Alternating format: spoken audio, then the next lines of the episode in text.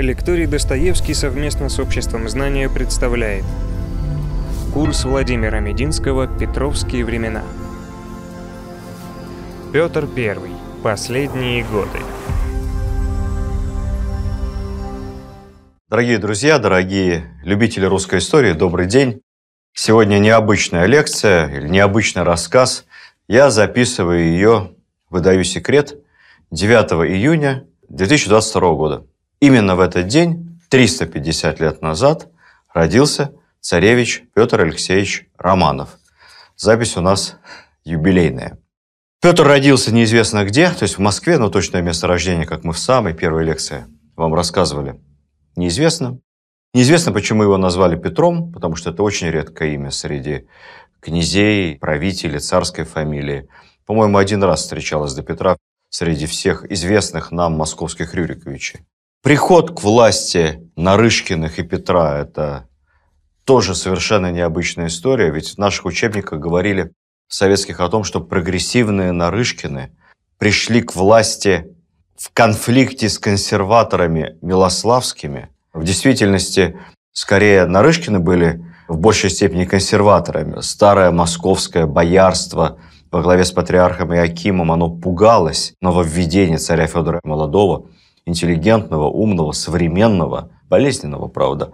Пугалось его бродобритие, пугалось его тяги к польскому платью и полагали, что Нарышкины будут как-то поспокойнее. Вырастет из Петруши старинный, московский, серьезный государь. Не нравился им мягкий западник Федор Алексеевич, получили потом Петра Алексеевича, как говорится, по полной программе. Сегодня мы поговорим с вами о последних годах жизни государя-императора Петра I, об итогах его царствования.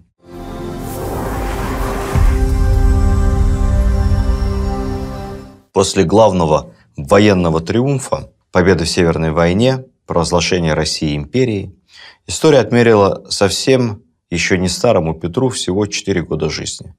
Но это были такие же насыщенные года, как и все предыдущие. Мы часто говорим про позднего Брежнева, позднюю Екатерину, подразумевая, что лидер уже мало участвует в делах, отдает их на откуп фаворитам, приближенным. В отношении Петра этого не сказать. До последнего дня Петр работал как раб на галерах. Это легко проследить по его документам, записям, указам. Петр вел дневники, ежедневники, занимался, как бы сейчас сказали, тайм-менеджментом. Рабочий день у него был очень насыщенный. Он писал, пятницу работаю в Сенате, суббота пишу историю Свейской войны, воскресенье, Адмиралтейский регламент там, и так далее, и так далее. Выходных у царя не было. Потом каждый вечер он еще любил садиться за свой ежедневник и вычеркивать те дела, которые были им сделаны, соответственно, отмечая, что надо доделать на следующий день. Чтобы проиллюстрировать разносторонность решаемых Петром задач, я по традиции просто перечислю небольшое число знаковых указов, законов, изданных в эти годы.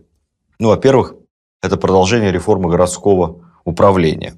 У уже была реформа в 1699 году, когда появилась ратуша, появились правила выборов в земские избы. Городское население было тогда очень немногочисленное, всего где-то около 3% общей численности жителей Российской империи. Петр пытался по западному образцу ввести систему магистратов, местного городского самоуправления, вводились обязательные выборы, независимые от губернского начальства. Не все получалось, но стремление использовать западноевропейский опыт, голландский в первую очередь, шведский. Шведская модель госуправления во многом для Петра была образцом. Попытки такие все-таки были. Тогда же последние годы идет активное расширение империи в новых направлениях. С западом, с севером разобрались, начинается движение на юг, персидские походы, Каспий, попытки движения в направлении Средней Азии, попытка завоевания Хивы, Бухары, движение на восток, освоение Камчатки,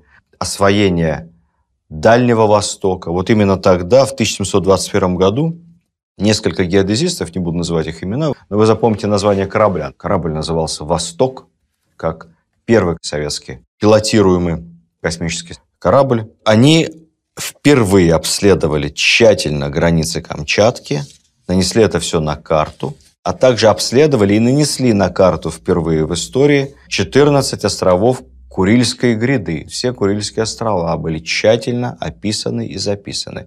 Ни одного японца наши геодезисты на Курилах тогда не нашли. Жили там мирные, немногочисленные местные айны. С этого момента и начинается освоение Курильских островов. Апрель 722 года последний из череды указов, их было всего пять, по борьбе с бородами. Указ назывался «Взыскание особой подати с бородачей и ношении ими особого платья». Ну, под платьем, видимо, подразумевался жетон, который получали бородачи в обмен на уплату особой пошлины, особого налога. Петр прямо был человек. Борода – это просто идея фикс. Пристал, как он в первые же дни, вернувшись из Великого посольства в Москву, с бородобритием. И уже не отставал. Указ этот подтверждал. Хочешь сохранить бороду – плати пошлину 50 рублей в год. 50 рублей в год – это очень большие деньги. Так, для сравнения. Пуд мяса, пуд, 16 килограмм, стоил 30 копеек. То есть несложно посчитать, сколько стоит килограмм мяса. Две с небольшим копейки. Пуд хлеба 10 копеек. Средний размер оплаты работника в это время в среднем 10 копеек в день. 3 рубля в месяц. Наемный работник уж никак не мог себе на бороду в принципе заработать. Младший офицер-иностранец на русской службе получал 18 рублей в месяц, а младший русский офицер лишь 12. Каждый уплативший, повторюсь, получал что-то вроде жетона. Крестьяне пошлины не облагались, бог с ними. Крестьянам бороду разрешалось отращивать бесплатно, но при въезде в город за свою неблагообразную по городским меркам физиономию крестьянин должен был заплатить разовую пошлину в размере одной копейки с бороды. Кстати сказать, вот это антибородовое законодательство, не Петровская новелла, это имеет долгую-долгую предысторию. Еще Александр Македонский в свое время распорядился накануне очередного боя с персами всей армии побриться. Приказ этот был, мягко говоря, неоднозначным, поскольку у греков в те времена безволосый подбородок у взрослого считался признаком нездоровья и деградации. Плутарх впоследствии полагал, что Александр исходил из военных соображений – ибо в бою противник мог за бороду грека легко схватить. Не верю Плутарху, надуманное объяснение. В результате Великого церковного раскола 1054 года, которое разделило христианскую церковь на римско-католическую и византийскую православную, бороды достались православной.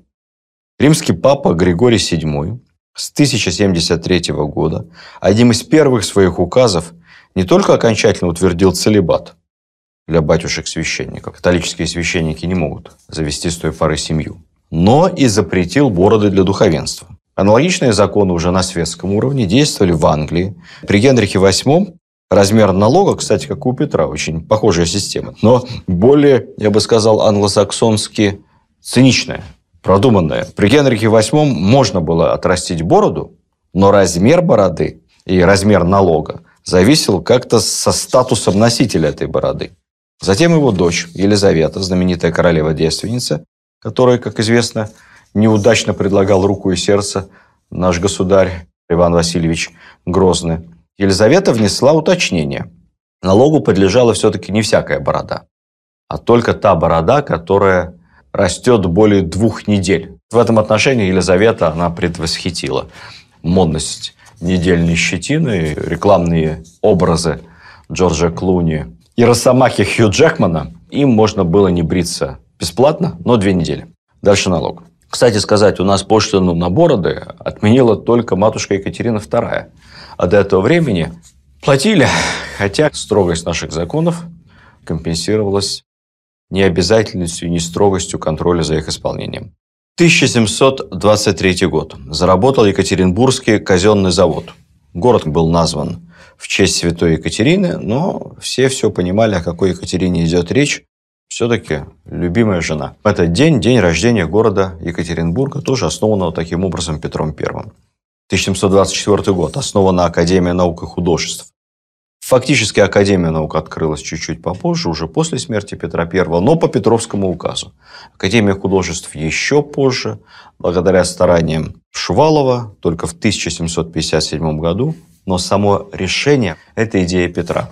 В этом отношении я хотел бы рассказать вам еще об одном малоизвестном рескрипте Петра I буквально за несколько недель до его кончины направлен всем российским послам и консулам заграничным. Предписывалось искать повсюду за рубежом и приглашать на службу в Россию иностранных специалистов, мастеровых в художествах. Им обещалось жилье бесплатно, разного рода налоговые льготы, государственный заказ, всяческая помощь, лишь бы приезжали к нам и свои способности, талант отдавали для благоукрашения русских городов. Я думаю, что Петр на самом деле задумал не только всерьез заняться архитектурой Петербурга и других крупных городов, но задумал и запустить новый виток реформ. У него планов-то было громадье. Кстати сказать о Петербурге. Петербург рос, Петербург строился, Петербург выпрямлялся. Нева, она сейчас такая прямая в центре Петербурга. Нева – это ведь улица, это проспект, по которому идет оживленное движение. Такой был замысел Петра. Поэтому Нева спрямлялась. Забивались столбы деревянные вдоль неровного берега, подсыпалась землей, и таким образом берег становился прямым. Делались деревянные настилы. Потом эти деревянные набережные постепенно становились каменными, и, наконец, уже при Екатерине II Нева была одета в замечательный, дорогой и очень красивый гранит уже на века. Петр как рассматривал Петербург? Петербург начинался от воды, от моря. Предполагалось, что иностранные гости не на самолете прилетают и не на поезде приезжают, они приплывают. Поэтому самые красивые здания, самые красивые парадные фасады все с Невы, от Балтики. В этом отношении Петр поймал идею Лондона. Когда он побывал в Лондоне, ему очень понравилось, что весь имперский Лондон раскрывает всю свою красу не от того места, где сейчас аэропорт Хитро, это какие-то там сельские задворки, а с фасада, с Темзы. Вплываешь на фрегате на яхте в Лондон и понимаешь, будущее империя. Так и Россия. Вплываешь в устье Невы, стрелка Васильевского острова, Петропавловская крепость, Эрмитаж. Посмотрите на Петербург с воды.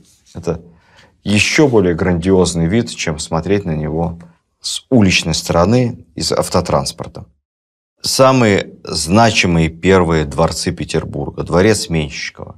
Да и сам, собственно, летний домик, летний дворец Петра в летнем саду. К ним тоже надо было добираться на яхтах, на лодках. Причал спускался к воде. Петр следил за единообразием и порядком. Именно поэтому и сегодня так разительно отличаются фасадные линии от уличных фасадов всех других российских городов. Они единообразны. Петр разделял все дома, которые строятся в Петербурге, каменные, на три разряда. Люди попроще могли построить себе одноэтажный дом.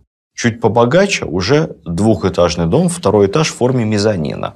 А если вельможа, если генералы, если человек обеспеченный, то двух. А на самом деле это получался трехэтажный дом с учетом скошенной крыши и мезонина. При этом каждый домовладелец Петербурга должен был вымостить перед своим домом за свой счет по всей длине фасада с небольшим заходом направо и налево тротуар камнем, булыжником. Это невиданная вещь по тем временам. Шириной тротуар должен был маститься не менее чем в сажень. Это получается, ну, сажень это вот столько, от одного пальца до другого, то есть примерно метр восемьдесят. Ну, это, конечно, если не Петр Первый руки разведет, тогда получится существенно больше. Конечно, лоскуточками, но образовывались удобные каменные тротуары в Петербурге, по которым можно было ходить и ездить, не сильно испачкавшись. Тогда же в Петербурге появляются и знаменитые линии Васильевского острова. Петру очень нравилось, вы знаете, как в Амстердаме. Каналы, по ним купцы возят товары. И вот на Васильевском острове спроектировали линии, разрыли каналы, первый, второй, пятый, восьмой. И по этим линиям предполагалось организовать такого рода движение. Ну, правда, со временем выяснилось, что, во-первых, холод, каналы замерзают, во-вторых, да и нечего особо возить, нет такого трафика, нет такого количества жителей такого количества товаров. Да и с гондолами проблемы, гондольеров не хватает. Поэтому посмотрели, посмотрели, да со временем и засыпали. На память об этом остались линии Васильевского острова. Уникальные улицы, у которых нумерация идет первая, вторая, третья, четвертая линия. С одной стороны улицы первая линия, а с другой стороны дома напротив уже вторая линия. У Петра много какие вещи замысливались изначально с одной целью, обретали потом какую-то другую сущность, другой функционал. Но вот Петропавловская крепость. Вообще изначально это же фортеция главная, построенная по всей фортификационной науке того времени, которая должна была выдержать немало серьезных боев. Грамотно очень спланировано, но ни разу никто не пытался, слава тебе Господи, Петропавловскую крепость штурмовать в истории. Поэтому очень быстро военная крепость преобразовалась в тюрьму, в политическую. И кто там только не побывал. Начиная от царевича Алексея при Петре, и потом и княжна Тараканова, и Радищев, и всякие вольнодумцы, и декабристы, и народовольцы, и так далее. 1723 год. Строительство дороги. Она так и называлась. Дорога. Дорога к Невскому монастырю. А если официально, перспективная дорога к Невскому монастырю от воды. На корабле причалил у Зимнего дворца и дальше поехал по дороге к Александро-Невскому монастырю, будущей Александро-Невской лавре. Перспективная дорога, или перспективная дорога, или проспективная дорога, как ее потом переиначили, это и есть проспект. Это Невский проспект. Это была первая в России дорога, получившая уличное освещение. Были установлены масляные фонари, а потом появятся и скамейки для отдыха прохожих, и те самые красивые, очень по тем временам и удобные, и необычные для нашей страны каменные тротуары. Сентябрь 1724 года из Владимира по этой самой дороге в будущую Александра Невскую лавру понесут мощи Александра Невского. Петр придавал очень большое значение культу Александра Невского, чей юбилей мы отмечали в прошлом году, потому что Невские, Нева, шведы, Балтика наша, все это в сознании Петра имело очень правильную и грамотную предысторию, историческое обоснование русского приоритета на Балтике. Сам монастырь Петр I заложил, как считалось, что именно в этом месте произошла Невская битва. Последующие уточнения историков, археологов доказали, что не там, а в другом месте, в километрах в 10, но неподалеку. Январь 1725 года, буквально накануне своей болезни, Петр собственноручно написал инструкцию для первой Камчатской экспедиции, экспедиции Витуса Беринга. Я не буду оглашать вам весь текст этой инструкции, этого замечательного документа, вот только пункт третий, послушайте. И для того, чтобы искать, где оная сошлась с Америкой, Речь идет о нашей земле, Евразии, где оная сошлась с Америкой, и чтобы доехать до какого города европских владений, и ежели увидеть, какой корабль европский проведать от него, как он и куст, то есть берег современным языком, называют, и взять на письме и самим побывать на берегу, и взять подлинную ведомость, и, поставя на карту, приезжать сюды. А теперь Петровский язык переведу на современный. Третий пункт не оставляет сомнений. Конечной целью экспедиции Беринга было не просто разведать, есть ли пролив будущий Берингов. Конечной целью была Америка.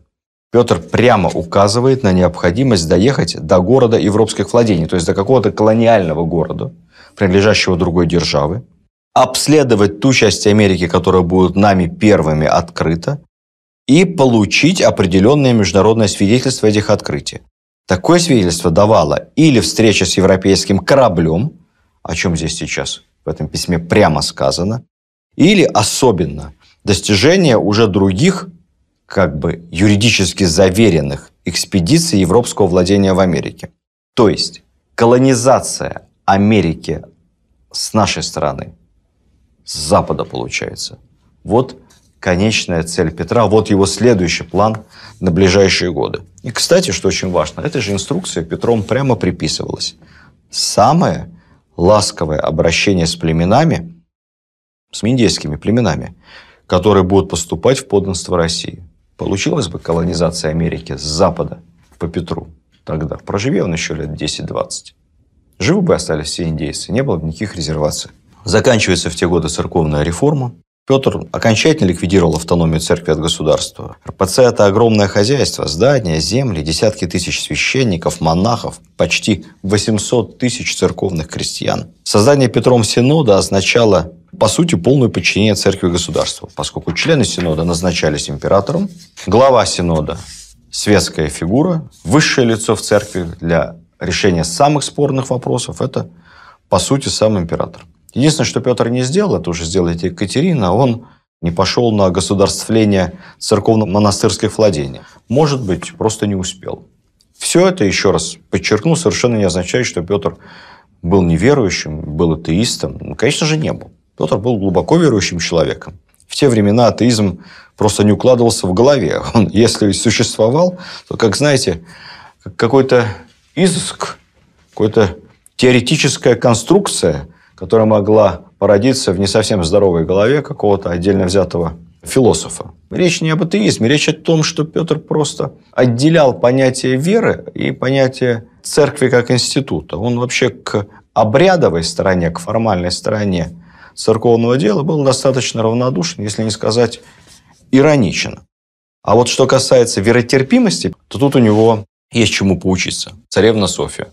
Казалось бы, умная и довольно прогрессивно мыслящая женщина.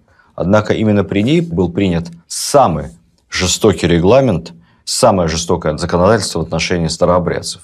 Старообрядцы, не отрекающиеся от раскола, по закону Софьи подлежали сожжению на костре.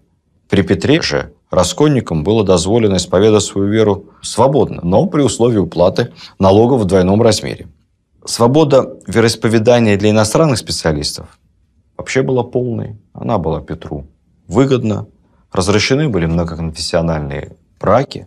Пожалуйста, приезжай, хоть там ты 33 раза лютеранин или даже католик, можешь жениться на православной. Главное, оставайся в России и работай на ее благо. Так что Петр очень четко разделял. Богу Богова, Кесарю Кесарева, а все, что в интересах государства, будет в интересах государства.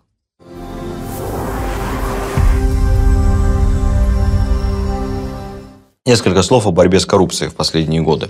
Ну, как мы помним, царь однажды повелел вешать всякого, кто украдет более стоимости веревки, на которой ему быть повешенным. Но тогда генеральный прокурор Павел Ягужинский Петра отговорил, ибо в этом случае государь останется вообще без подданных. Но, тем не менее, приходилось включать, как бы сейчас говорили, самого злого начальника, и кого он только не казнил, кого он только не вешал. Известное дело сибирского губернатора, князя Матвея Гагарина, близкого приближенного Петра доносили на Гагарина постоянно. У него был, как бы сейчас сказали, личный конфликт с главным оберфискалом Нестеровым, который постоянно писал царю доносы, что Гагарин допускает к торговле с Китаем только своих близких друзей, с которых получает превеликое богатство, берет взятки, злоупотребляет, сидя в Тобольске и прочее, прочее. Бесконечно Гагарином занимались разного рода контрольные и следственные комиссии. Вменялось ему и занижение реальных доходов губернии, и вымогательство, и присвоение казенных средств. Ну, в общем, что только там не было. Гагарин был человеком широким, очень эффективным управленцем, наверняка не без греха. Есть версия, что главное обвинение тайное, собственно, и было последней каплей на весах Петровского. Правосудие – это так называемый сепаратизм. Помимо лихаимства, князю инкриминировалось следующее имел намерение поднять в Сибири бунт и провозгласить себя ее государем. Впрочем, это тоже доказано не было. Так либо иначе, в 1721 году Гагарин был принародно повешен прямо под окнами юстиц-коллегии. Юстиц-коллегия – это ближайший аналог нашего Верховного суда. При этом при Петре юстиц-коллегия занималась не только делами по апелляции, то есть пересматривала решения нижестоящих судов, но и работала как суд первой инстанции. При этом решение самой юстиц-коллегии тоже можно было пересмотреть, если подать апелляцию уже в Сенат. Я к чему это так подробно рассказываю? К тому, что Петр, видите, пытался все-таки создать некую систему сдержек и противовесов, в том числе и в судебной системе. Ни одно решение суда не было окончательным. Гагарин был повешен в присутствии царя и придворных. Потом виселицу и труп его перевозили с места на место в назидание иным чиновникам. В конце концов, истлевший, изъеденный птицами Гагарин не предавался земле почти три года. Такие вполне себе османские обычаи. С трудом можно себе представить, что этот через три года труп из себя представлял. Не прошло и года, как был приговорен к смерти Шафиров, тот самый дипломат, выдающийся Шафиров, который ухитрился заключить мир с турками во время неудачного прусского похода. Шафирова уложили на плаху, Палахч рубанул, опустил топор, но рядом с головой осужденного. Каким чудом Шафиров остался после этого в своем уме, ума не приложу. Потом зачитали указ царя. Казнь заменили ссылкой в Сибирь. Потом уже по пути в Сибирь Шафирову позволили остановиться на жительство в Нижнем Новгороде. Там ему даже выдавалась некая пенсия. Отпускалось примерно 10 рублей в месяц на жизнь с семьей. Немного, но с голоду не умрешь. После смерти Петра Екатерина возвратит Шафирова из ссылки. Он станет послом в Персии. Но, как всегда, я говорю одно и то же. Чтобы добиться справедливости, в России надо жить долго. Петр, в конце концов, казнил и того самого оберфискала Нестерова, тоже попался на взятках, который конфликтовал с князем Гагарином, и сенатора Волконского, и даже охладил к своему любимцу Менщикову, тоже из-за невероятного воровства. Так что, возможно, проживи Петр подольше, и тоже Менщикову было бы не сносить головы. Справедливости ради скажем, что у массовых злоупотреблений Петровской эпохи было не оправдание, конечно, но некоторое объяснение. Первых чиновников было мало. Работы они были завалены, получали копейки. У нас всегда было мало чиновников в пропорции к населению в отношении к Европе, принимая во внимание еще и гигантскую территорию. И была традиция Традиция кормления, которая тянулась со стародавних, старых московских времен, еще со средневековья. Платит тебе государство символически, поэтому чем ты управляешь, чем надзираешь, того по мере сил как-то семью свою содержи. 1722 год, если мне не изменяет память, после дела царевича Алексея, после личной трагедии Петра, устав о единонаследии. Указ был очень короткий, вполне в духе Петра, всего несколько абзацев, но перед ним огромная преамбула, которая подробно, с экскурсами в историю, простым языком Петр объяснял суть своей идеи единонаследия. Надо отметить, что там, где мог, пытался не только приказать, но и объяснить. Объяснял он всегда неповторимым петровским стилем, как будто отец обращается к малым неразумным детям. Поистину, отец Отечества.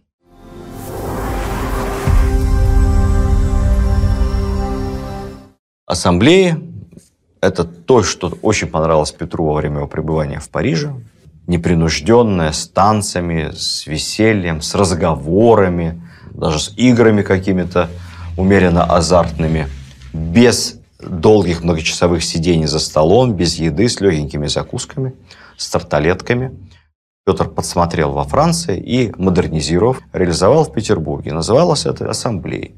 Проводились ассамблеи регулярно. Про них в советских учебниках истории рассказывали как о примере прогрессивных начинаний Петра. Сегодня, кстати, в интернете популярен якобы изданный Петром указ о достоинстве гостевом на ассамблеях быть имеющим. И этот указ часто ради забавы зачитывают на современных корпоративах. Указ большой, я его весь читать не буду. Там быть мыту старательно, бриту тщательно и прочее, прочее. Полнейшая ерунда, чья-то умеренно удачная шутка третьего разряда. Никакого отношения к Петру это не имеет. Но был реальный указ. Точнее говоря, распоряжение.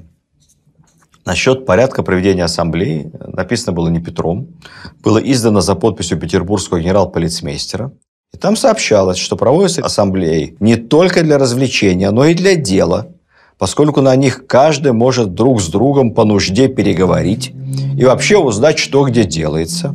Определялись обязанности хозяина дома, ассамблея проводилась не за государственный счет, в разных домах по очереди, в разных дворцах, за счет хозяина этого дома. Определялось что хозяин не повинен гостей не встречать, не привожать, не почивать. Это очень важно. Формальное нарушение старомосковского гостеприимства. Но когда гостей так много, и многих из которых ты даже не знаешь, то там не довстречаешься. Он повинен только помещение под ассамблею очистить и выставить питье.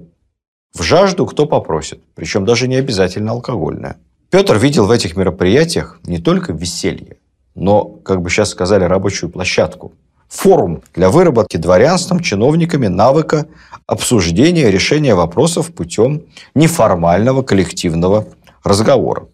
Так развивались навыки диалога, то, чтобы люди разговаривали друг с другом, договаривались, а не только вообще за спиной доносы писали. Ну, а заодно можно и выпить, и потанцевать, с девушками познакомиться. Предписывалось взрослых дочерей на ассамблею приводить, жен тоже с собой брать. Самое главное отличие ассамблеи от последующих и балов дворянских, и современных закрытых мероприятий. Ассамблеи были открытыми. Там был только фейс-контроль, можно сказать, дресс-код.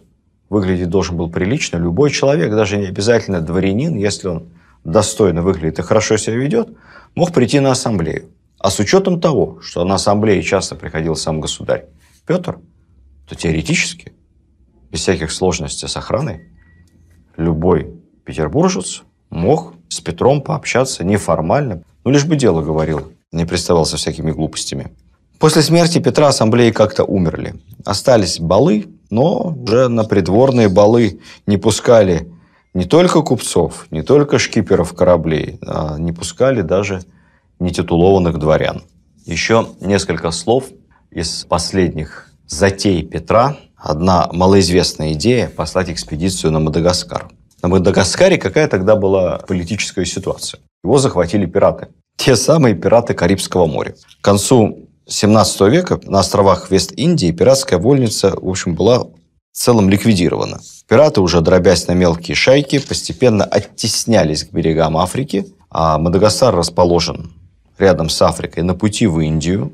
Остров большой, мимо него не проплывешь. Суэцкий канал появится еще не скоро. Плюс красота, климат не очень тяжелый, лемуры, гигантские страусы, экзотика. И вот в 1694 году на Мадагаскаре основали республику Либертания. Так она называлась, то есть республика свободы.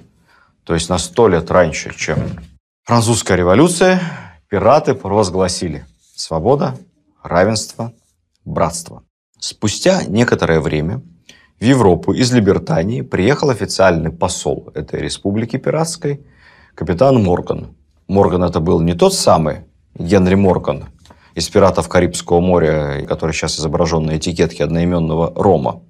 Тот Морган умер как раз на Ямайке лет за 30 до этого. Умер он от цирроза печени, к слову сказать, вследствие неумеренного потребления того самого рома. Так что будьте осторожны. И вот приехал посол, и наш старый с вами знакомый Карл XII, который как раз к этому моменту возвратился из своего пятилетнего затянувшегося отпуска на югах в Бендерах, вернулся в активную политику, решил взять пиратов под покровительство. И назначает капитана Моргана, не мудрствуя лукаво, от имени шведской короны наместником Мадагаскара. Готовится в поддержку Моргану шведская экспедиция к берегам Африки. Карл XII, правда, вскоре погибает, но его младшая сестра продолжает готовить эту большую колониальную экспедицию по занятию Мадагаскара. Петру об этом донесли. Петр тоже решил начать готовить параллельный поход на Мадагаскар. В режиме, конечно, совершенно секретно. Планы у Петра были наполеоновские. Идти до Мадагаскара, основать там факторию, потом в Индию. Капитан экспедиции вез с собой два письма. Одно тому самому Моргану, которого Петр так деликатно уже не знал, какие у него ресурсы, силы, армия. О, Петр вежливо именовал высокопочтенным королем славного острова Мадагаскарского. Второе письмо вслед за этим командир экспедиции должен был отвезти ни много ни мало великому Моголу в Индию с предложением наладить взаимовыгодную торговлю с Петербургом. Надо было также основать на Мадагаскаре русскую колонию, построить добрый форт, сделать там ремонтные мастерские для кораблей, которые будут ходить в Индию, вокруг Африки, основать там перевалочную торговую базу, ну и вообще присмотреться и при возможности шведов с Мадагаскара вытеснить, а весь этот остров взять под протекторат, под крышу русского императора. Были выделены фрегаты. В конце 1723 года они вышли из Ревеля, но тут случилась неприятность. Флагманский корабль неожиданно дал течь и затонул. Корабли, оставшиеся, вернулись стали экспедицию переформатировать, но тут Петру донесли, что все уже, что Морган пропал, неизвестно где он. Пиратов этих разгромили. На Мадагаскаре какое-то междуцарствие, возникли другие проблемы. Немного Петр отвлекся на время от этого. Но, зная его характер, Можно не сомневаться, что проживи, опять же, я все время возвращаюсь к тому самому, если бы. Проживи, Петр, еще лет 20, вышел бы российский флот из Балтики, с Северного моря в океан, стал бы действовать точно так же, как британский, и был бы наш и на Мадагаскаре, и были бы русские фактории в Индии, и были бы русские фактории в Африке. Так делали все тогда. У Петра на это и замысла стратегического, и размаха хватало. Петр обгонял свое время. Лишь спустя сто лет наши поплывут и откроют Антарктиду, наши будут основывать фактории и крепости в Калифорнии, наши будут основывать крепости в Сомали, король Гавайских островов будет просить о русском протекторате и русском подданстве, а, как я вам рассказывал как-то давно, кто не верит, посмотрите, в Воронцовском дворце в Крыму в библиотеке есть замечательный глобус, вот такого примерно размера, деревянный, изготовленный в Британии во времена Екатерины II или, может быть, Павла I в самом конце XVIII века. Там подробно изображена Аляска. И написано на Аляске, ну, в соответствии с международным правом того времени, русская Америка. Много чего было бы русского еще, проживи Петр подольше.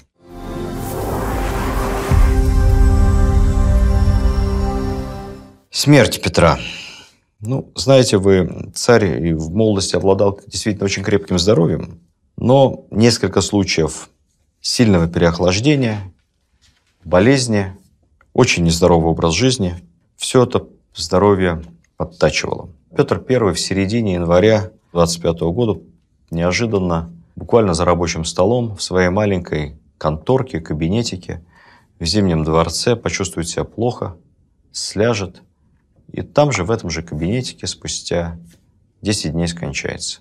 Он будет умирать очень тяжело, испытывать страшные боли. Говорят, крики Петра слышали даже на улице. Врачи не знали, чем облегчить его страдания, не могли точно поставить диагноз. Точно не были венерические болезни. Это, кстати, легенда. Если бы это было так, то, поверьте мне, об этом бы информация разлетелась на второй день после кончины. Нет, на самом деле все эти басни про то, как Петр страдал неприличными заболеваниями, появятся уже спустя много-много лет. Все это было, вероятно, спровоцировано переохлаждением, когда он действительно зимой спасал моряков в водах Невы, замерз очень сильно, болезни обострились. Когда государь-император умрет, его положат в гроб прямо там же, в этом маленьком кабинетике, и тут случится конфуз два с лишним метра, гроб невозможно будет вынести, он не проходит ни через дверь, ни тем более по узким лестницам. Пришлось открыть окно и еще по бокам немного разобрать стены, чтобы с помощью специальных кронштейнов и противовесов вынести гроб буквально через полуразобранную стену с окном. Мне кажется, эта история очень символична. Петр был настолько велик во всех смыслах для своего времени, что не вписывался ни в какие стандарты – ни при жизни, ни после смерти.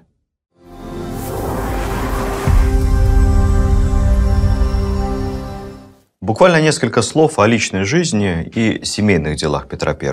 В его жизни было много романов, романчиков, мелких интрижек.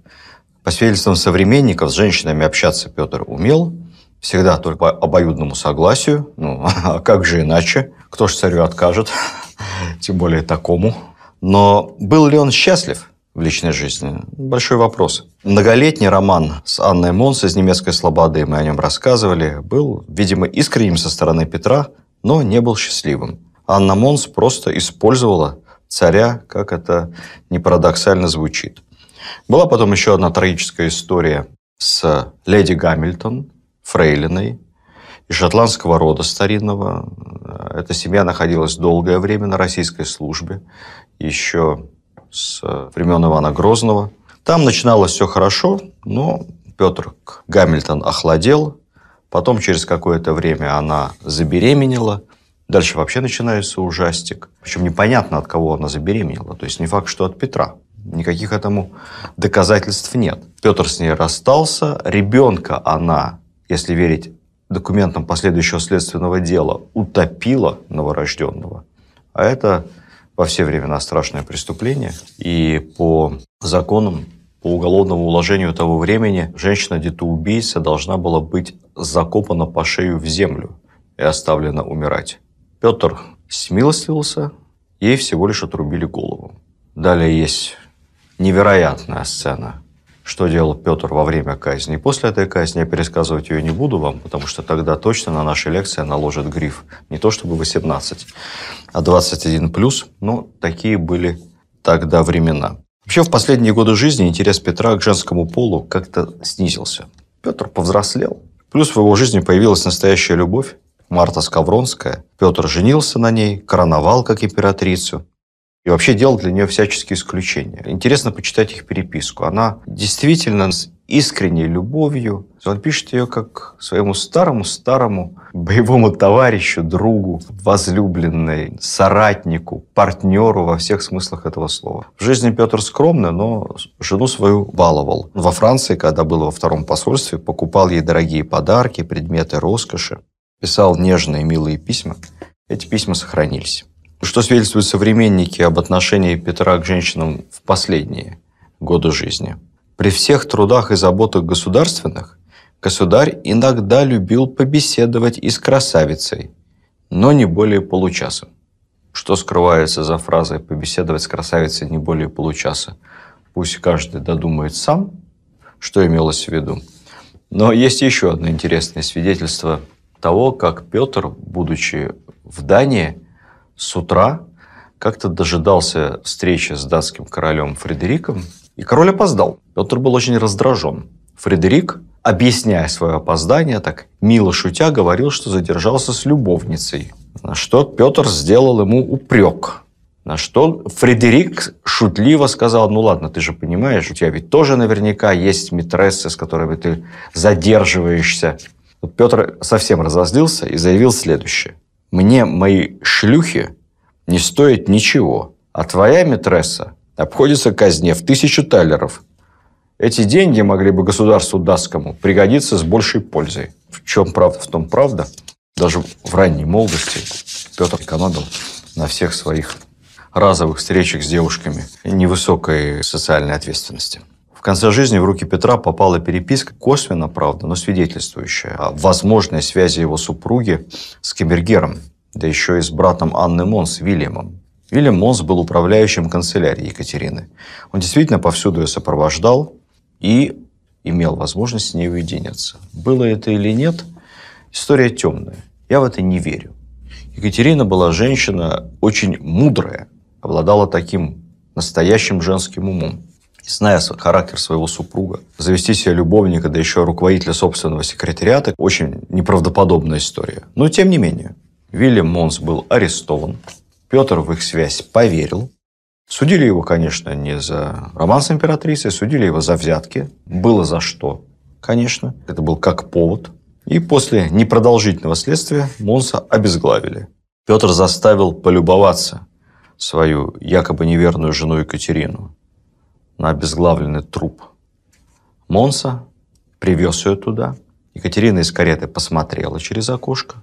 И, если верить легенде, проявила недюжинную выдержку, произнеся лишь одно. Вот, государь Петр Алексеевич, как все-таки безнравственны бывают некоторые придворные. Спустя несколько месяцев Петр I умер. Последняя любовь его жизни, о которой мы точно знаем, она довольно интересна и, ну, конечно, художественно показана в сериале «Завещание Петра Великого». Это его любовь к дочери молдавского господаря Кантемира. Вот помните того самого господаря, который обещал царю всяческую поддержку во время прусского похода и не сдержал никакие свои обещания. Потом Петр, правда, любезно предоставит ему политическое убежище, и он со всем своим семейством переселится в Петербург из Молдавии. У него была дочь Мария. Мария Кантемир. Это была очень образованная девушка, знала много иностранных языков, вплоть до древнегреческого, много читала была интересным собеседником, интересовалась государственными делами, кстати, разбиралась в них. И Петру было с ней, как ни странно, интересно. Не только потому, что молодая, красивая молдаванка, но и потому, что умница. Умница. Екатерина, которая обычно не ревновала Петра к его случайным связям, вот здесь, конечно, взревновала не на шутку. Тем более, что надо понимать династическую ситуацию. Ведь Мария Кантемир забеременела, Петр увлечен ей, увлечен серьезно. Екатерина уже не молода. Детей мужского пола наследников нет. потому что их Петруша скончался, к сожалению, в возрасте трех лет. Царевич Алексей умер, все остальные только дочери. И возникает вопрос, а если Мария Кантемир родит мальчика, дорожка-то протоптана, коль он так серьезно увлечен этой молдавской княжной, что помешает ему жениться в третий раз и отправить Екатерину ну, куда-нибудь, в хороший монастырь с хорошим обеспечением, с вип-кельей и большим штатом служанок. А империи будет дан наследник. Тем более, что Петру-то, господи, всего-то 52 года. История могла приобрести самое неожиданное прочтение, если бы мальчик не умер сразу после рождения. Было подозрение, что к этому приложила руку Екатерина, потому что следил за беременной Марией и помогал принимать роды личный врач, лейб-медик, как раз Екатерина Алексеевна. Эта версия как раз в сериале и излагается, но никаких доказательств этому нет. Наследника не оказалось, а после смерти государя-императора Мария Кантемир так никогда и не выйдет замуж. Ну, может быть, она действительно на самом деле сильно любила Петра, а найти кого-то равного ему. Поищи, пойди. Ей делал предложение и грузинский царевич, и генерал-полицмейстер Петербурга. Она всем отказывала. Так и умрет Мария Кантемир спустя много-много лет одинокой. Так что был ли Петр счастлив в личной жизни, делайте выводы сами. Я знаю точно, был один момент, когда он был счастлив. Вернемся к самому началу, к нашей самой первой лекции о детстве Петра. Я, кажется, об этом не рассказывал. У Петра была первая любовь. Девушка была дворянка, но относительно из простой семьи. Звали ее Наталья. Петру было 15-16. Здоровый уже парень. Наталью знал, ну, буквально с младенчества, с детства. Играли вместе в игрушки. А потом влюбился. Мама Петра, царица Наталья Кирилловна, узнав об этом, тут же эту Наталью отправили в монастырь женский в Переслав-Залесском, чтобы даже не думала, вот даже соблазна, чтобы не было никакого. Никакой причины 16-летней девушке ну, из не очень богатой, но вполне обеспеченной семьи уходить ни с того ни с сего в монахини, конечно, не было. Конечно, это была воля вдовствующей царицы Натальи Кирилловны Нарышкиной. Она отправляется в Переслав-Залесский в женский монастырь, а Петр как раз тогда только-только начинает увлекаться флотом, лодками, ботик, Измайловские пруды. И он едет к ней в монастырь, а там рядом огромное, по московским меркам, огромное Плещеево озеро. Поэтому Петр захотел именно там построить свою потешную флотилию, чтобы проводить там как можно больше времени, чтобы встречаться со своей возлюбленной первой любовью, живущей вот тут вот рядом, в монастыре. Я не знаю к тому моменту, была ли она, кстати, пострижена в монахине, может быть, еще и нет. Может быть, была просто послушницей. Так что не будь этой первой любви Наташи, может быть, по-другому была вся история русского флота. Не знаем. История не знает сослагательного наклонения. Но тогда Петр юный точно был счастлив в личной жизни.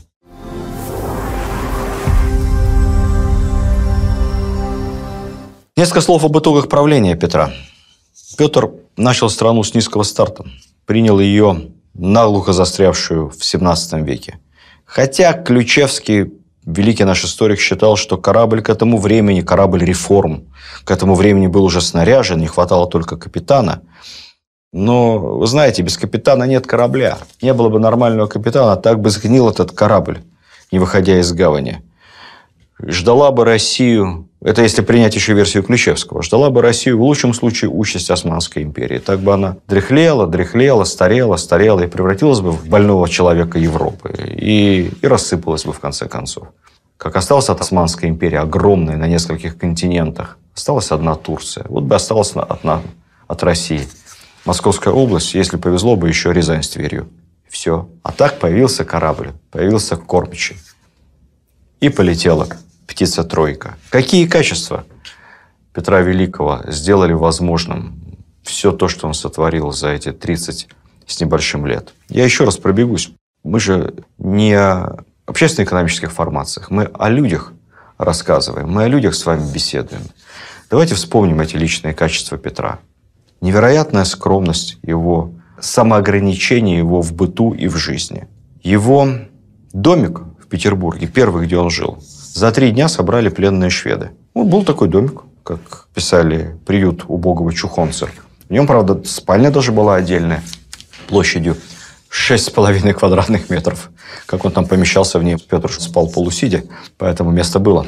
Но это шутки шутками. Главное качество Петра – невероятная любознательность, невероятная тяга к знаниям, умение, желание и способность учиться на протяжении всей своей жизни, целеустремленность, достигать цели во что бы то ни стало. При этом практический расчет. Петр – это образцовый апологет философии реал-политик.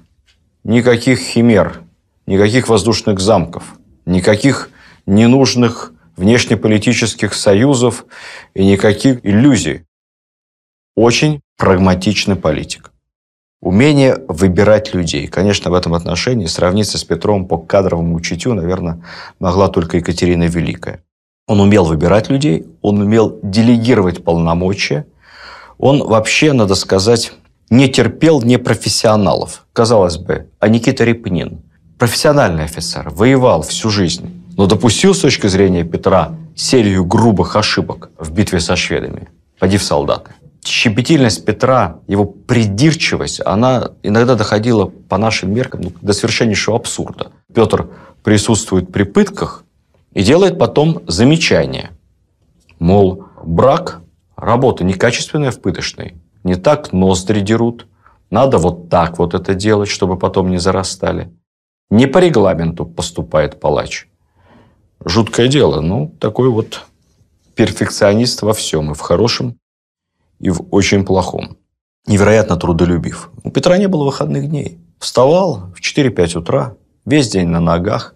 Ну, если не было каких-то особых пирушек и особо важных международных ассамблей с участием важных гостей, то довольно рано ложился спать. Редкое качество для правителя, редчайшее качество. Он очень любил физический труд. Причем он не просто охотно делал что-то руками. Он очень гордился произведениями своего труда. Он дарил свои поделки приближенным, иностранным гостям. Он это совершенно не стеснялся. Фантастическая история, когда Петру заплатили, как работающему на верфях Ост-Индийской компании, какую-то положенную зарплату, приобрел себе в Голландии башмаки в этих башмаках ходил какое-то время, всем их показывал. Говорил, мне заплатили, я работал, корабли строил. Именно в этих голландских башмаках, уже сильно-сильно потрепанных, наверное, не раз ремонтированных, Петр короновал свою супругу Екатерину I, водружая на нее корону императрицы ну, стоимостью по современным меркам, наверное, не один миллион таллеров. Но сделано это в тех самых башмаках демонстративно, которые заработал своими руками – в Амстердаме. Петр вообще владел, я думаю, куда более чем 12 профессиями на самом деле. Чего он только делать не умел. И везде пытался достигнуть совершенства. Вообще Петр, надо сказать, что прививал культуру российскому обществу. Валяться на постели в сапогах, как знаем мы, можно было в Старой Москве, при Петре было совершенно недопустимо. Нечего просто не пачкать. Разуйся сначала на входе. Сапоги почисти. Ты же офицер, дворянин. Веди себя прилично. Помните юности честное зерцало? Зубочисткой только ковыряться в зубах. Ни в коем случае не ножом. А когда в зубах зубочисткой ковыряешься, второй ладошкой рот при этом прикрывай. Это и сегодня не лишне вспомнить многим. Петр, конечно, был человеком своего времени. Человеком жестким, в общем-то, даже жестоким. Он дебоширил, он много пил, хотя богатырское здоровье позволяло ему никогда не напиваться до пьяна. Он был соткан из невероятных противоречий.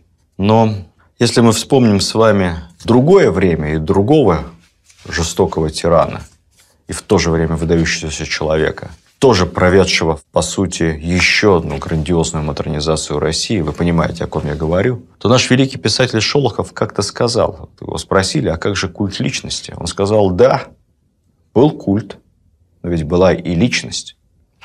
И вот так же можем сказать о Петре. Да, были пороки, но был и гений.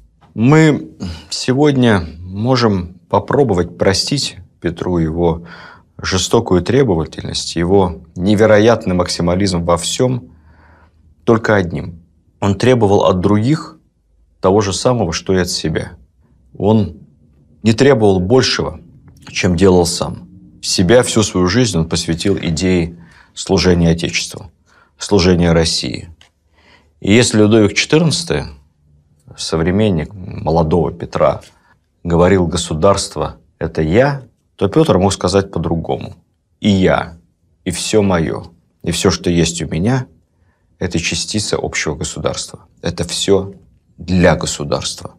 А цена реформ, вы знаете, это любимый вопрос. У Сталина это цена победы, у Петра это цена реформ. Да, она была большой. А где, когда, в какие времена, в какой стране цена быстрых, жестких реформ была низкой?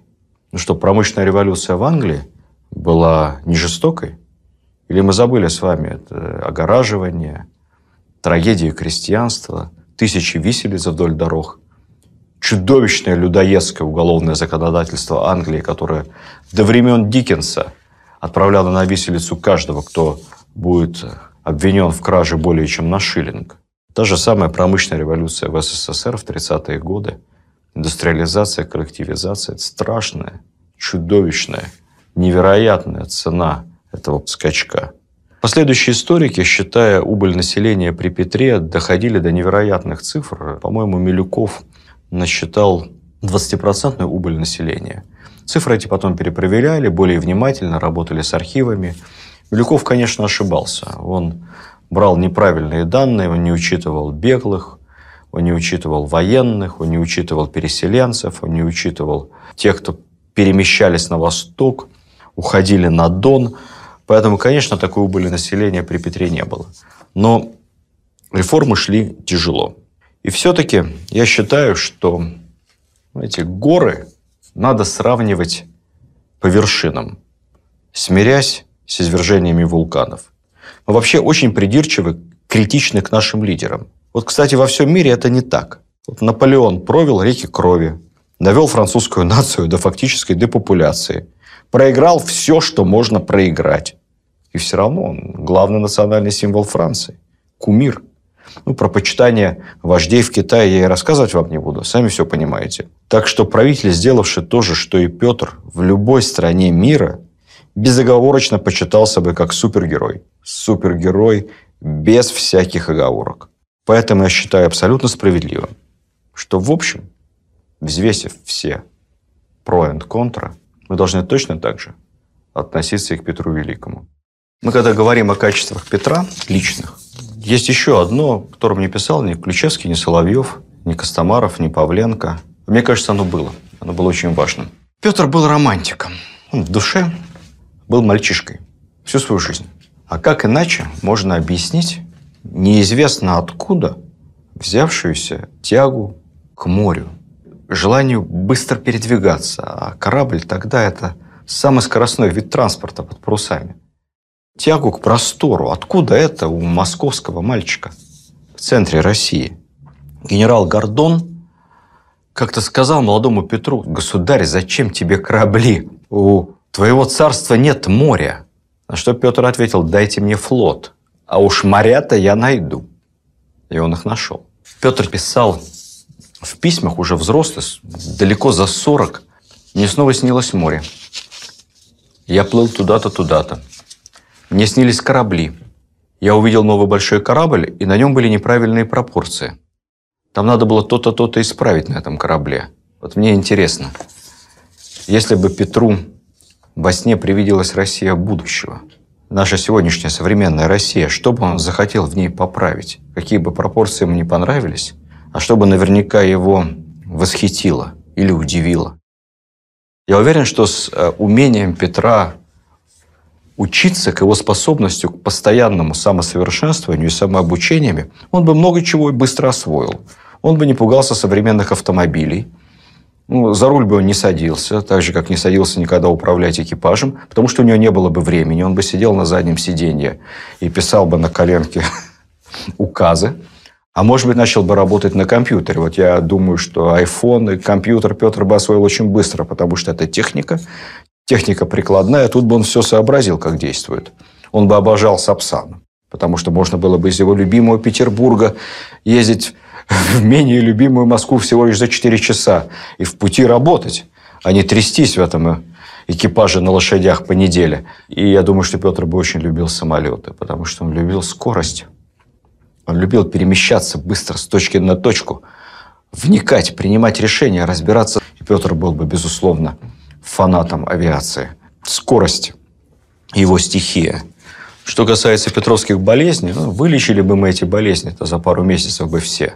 Ультразвуком раздробили бы его все камни, подлечили, почистили, небольшой детокс, и с его богатырским иммунитетом, какие там 10-20 лет – Жил бы Петр еще лет 30-40 до глубокой старости. И столько бы всего за это время успел. Порадовался бы, наверное, за Крым наш. Порадовался бы за то, что Азовское море стало внутренним морем России. Он этого не успел сделать. Порадовался бы за Курилы, которые он обсчитал и на карту нанес. Но базу там еще не построил. Первым делом бы, наверное, полетел на Чукотку самолетом посмотреть, где сходится, не сходится Россия с Америкой, где этот самый пролив, что там его Витус Беринг открыл. Ибо экспедицию-то он отправил, а результаты прочитать не успел. Ну и за многое бы задал нам Петр трепку. За расточительность землями. И после 17-го, и после 91-го. Всеми теми землями, что собирал он – Задал бы трепку нам за воровство 90-х, за нашу тягу к комфорту, за ленность, расслабленность. В общем, это был бы тяжелый руководитель. Был бы нам снова ледяной ветер в лицо, но знали бы мы снова, что нету России ни краев, ни берегов, ни границ, поскольку где Россия кончается, нигде она не кончается. Это говорил не Петр Первый, это говорил другой петербуржец. Но Петр точно так думал. Точно. Он в это верил. И что тут сказать? С праздником вас, с юбилеем, с 350-летием Петра Великого. Виват Россия! Видеоверсию данного подкаста смотрите на сайте достоверно.ру.